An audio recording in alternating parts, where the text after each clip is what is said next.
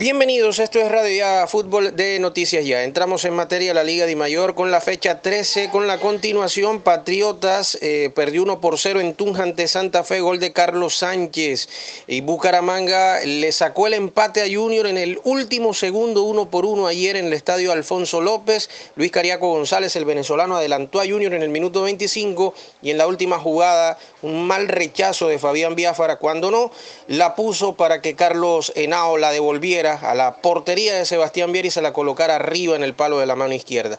No puede ser que un equipo como Junior reciba un gol de esa manera y sobre todo que el técnico Arturo Reyes en medio de todas las situaciones médicas, el caso de jugadores como eh, Marlon Piedraíta, Dani Rosero, Fabián Zambuesa, que tuvieron situaciones estomacales y estaban algo deshidratados también durante la semana, jugadores como eh, Cristian Martínez Borja, que está aislado por sospecha de COVID-19, el otro caso es eh, el jugador Germán Mera, que está en recuperación, Cariaco González y Willer Dita, que salieron justo del departamento médico de recuperación por el tema de molestias musculares. Ayer justamente volvieron a salir del partido por uno, eh, Homer Martínez por calambre, el otro Cariaco González por también tener una molestia muscular nuevamente en el partido. Jugadores como Germán Mera que todavía están en reacondicionamiento físico, John Pajoy que no fue inscrito. En fin, todas esas situaciones médicas, clínicas, Junior tuvo que batallar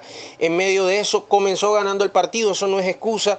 Y el técnico Arturo Reyes, la verdad, prefirió eh, no meter a José Carlos Muñoz, que es un hombre de avanzada, creativo, que no ha jugado mucho, es cierto, pero si estás jugando un partido de estos contra un equipo que es rival directo, tienes que tratar de tener la pelota y cuidar el resultado. No, quiso eh, tener seguridad defensiva, metió a Alfonso Cimarra, cambió a Walmer Pacheco por Fabián Biafara, cambió a el jugador Gabriel Fuentes y metió eh, en el partido otro defensor más, otro mediocampista más como Fabián Ángel para tratar de guardar el resultado. Se le estaba dando, pero Bucaramanga lo había merecido y terminó empatando el partido ayer. Para revisar esos detalles en el Junior de Barranquilla. Cerramos entonces con el Deportes Quindío que hoy juega ante Deportivo Pereira a las 8 y 5 de la noche en el clásico cafetero. Nacional 32 puntos, líder del clausura, Millonario segundo 26, tercero Tolima ya campeón de la apertura 24, cuarto Junior 21 y más 4, quinto Jaguares 21 puntos y más 2,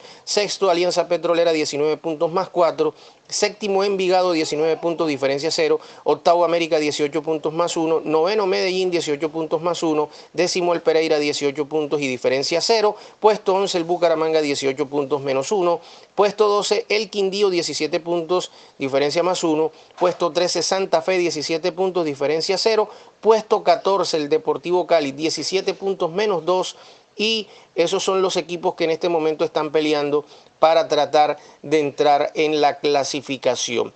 En la reclasificación, Atlético Nacional lidera otra vez 67 puntos y diferencia de más 38. Segundo, Millonarios, 67 puntos y más 17. La diferencia es grandísima. Tercero, el Tolima, campeón de la apertura, 65 puntos eh, en la tabla de clasificación.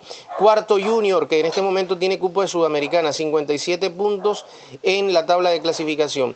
Puesto 5 para Santa Fe, 51 puntos, más 9. Sexto, el Cali, 51 puntos más 2. Séptimo, el Cali, 50 puntos más 2 puntos, eh, más 2 en la diferencia de gol y octavo América 48 puntos en lo que tiene que ver con la tabla. Noveno Jaguares 46 está peleando por entrar e Independiente Medellín que ya fue campeón de la Copa Colombia 2020 va a Sudamericana, ya tiene ese cupo del 2022, no pudo hacerlo en 2021 por el tema de la modificación del, del el calendario y el tema de la pandemia.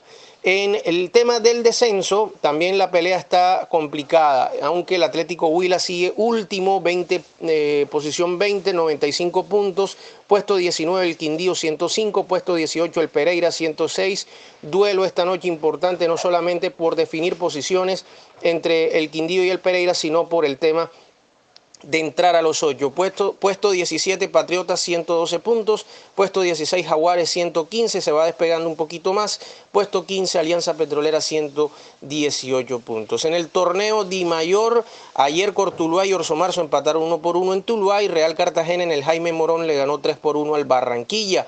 Hoy Leones y Tigres a las 4 y Fortaleza y Boyacá chicos se van a jugar el día de mañana. Posiciones, Fortaleza líder 24 puntos y más 15, segundo Bogotá 24 puntos y más 9, tercero Cortuluá 19 puntos y más 6, cuarto Unión Magdalena 19 puntos y más 5, quinto Boyacá Chico 18 puntos, séptimo o sexto mejor Leones 17 puntos y más 7, séptimo Real Cartagena 17 puntos y más 3, octavo Llaneros 17 puntos y más 2. Por donde se le mire todo está peleado en la liga y en el torneo. En el puesto 11 el Barranquilla con la derrota de ayer con 12 puntos y el conjunto de Valledupar, el otro equipo de la costa, puesto 14 con 5 puntos. Actualización de las tablas del fútbol colombiano. Y bueno, ayer el conjunto del Junior de Barranquilla, como decíamos, y ese empate uno por uno ante Bucaramanga en el último minuto. Sí, profe, Arturo Reyes, fue un golazo. Pero ¿y qué pasa con José Carlos Muñoz? ¿Acaso no es eh, José Carlos Muñoz un jugador como para tener en cuenta, no tiene las condiciones. Esto dijo Arturo Reyes. Pienso que eh, fue un golazo, fue un golazo, eh, le pegó muy bien al balón, la cogió de buena forma y bueno, nosotros intentamos cerrarle todas las vías, sabíamos que tenía un muy buen juego aéreo, ofensivo sobre todo, y tratamos de hacernos fuertes ahí también. Bueno, puede ser, pero ellos eh, estaban levantando el balón constantemente en pelota quieta y en pelota en movimiento, son muy fuertes en eso. Después con la entrada sabíamos que en cualquier momento iba a entrar Fernández también y con dos ataques con tan buen juego aéreo pensamos que alargando un poco esa línea de cuatro jugadores a cinco podíamos extender la línea, en llegar a la banda, evitar centros y también hacernos fuertes en el centro con, con los tres defensores. Cariaco desde el partido de Río Negro tuvo un, inconveniente en el aductor, se recuperó, entrenó prácticamente cinco días sin ningún problema. Y bueno, ante el esfuerzo de un partido como estos, con tanta intensidad, con tanta ida y vuelta, de pronto sintió que estaba cargado y él mismo pidió el cambio. Martínez Borja tiene un inconveniente de salud, no pudo venir. Y el caso de, de Muñoz, Muñoz es un jugador que nosotros cada vez lo vemos eh, mejor y bueno, en esta oportunidad no, no se dio la posibilidad de jugar, pero, pero esperamos que se siga entrenando bien, que siga intentándolo y, buscar en algún momento que tenga la posibilidad de jugar hay que mirar cuándo es esa posibilidad, porque un partido como ayer, donde se necesitaban las piezas, debió haber ingresado. Eh, Homer Martínez tuvo una buena presentación. Homer, lástima, salió por tema de calambres, aquí lo manifiesta en la conferencia de prensa. No, creo que eh, llegó un, eh, un, momento en el que ya el calambre no, no, me dejaba saltar y bueno, tomé la decisión de mejor pedir el cambio por, por el bien del equipo. No, creo que las la circunstancias del juego no, nos llevan a eso, ¿no? Ya nos estaban peloteando mucho y bueno, el profe toma la, la decisión de de pronto meter un jugador más en la parte de atrás y bueno, desafortunadamente nos meten el gol en el último segundo.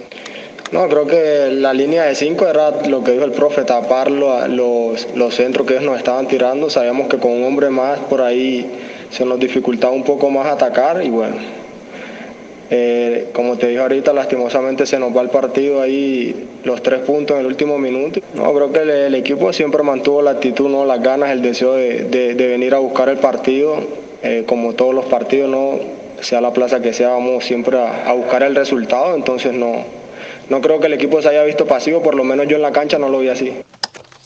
Bueno, eh, vamos a esperar de todas maneras. Eh, si hubo un tramo donde el equipo estuvo bastante pasivo, sobre todo en el primer tiempo. Lo que pasa es que el gol eh, maquilló un poco la situación y la efectividad del equipo en el compromiso.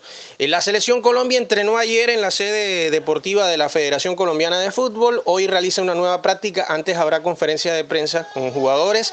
Y ayer la selección de Ecuador también trabajó en Caracas en horas de la tarde, también recuperación. Y hoy nuevamente habrá conferencia de prensa. Estaremos de todo lo que es el tema Selección Colombia. Esta y otras informaciones las puede escuchar en el podcast de Radio Ya Fútbol de Noticias Ya. Una feliz jornada para todos.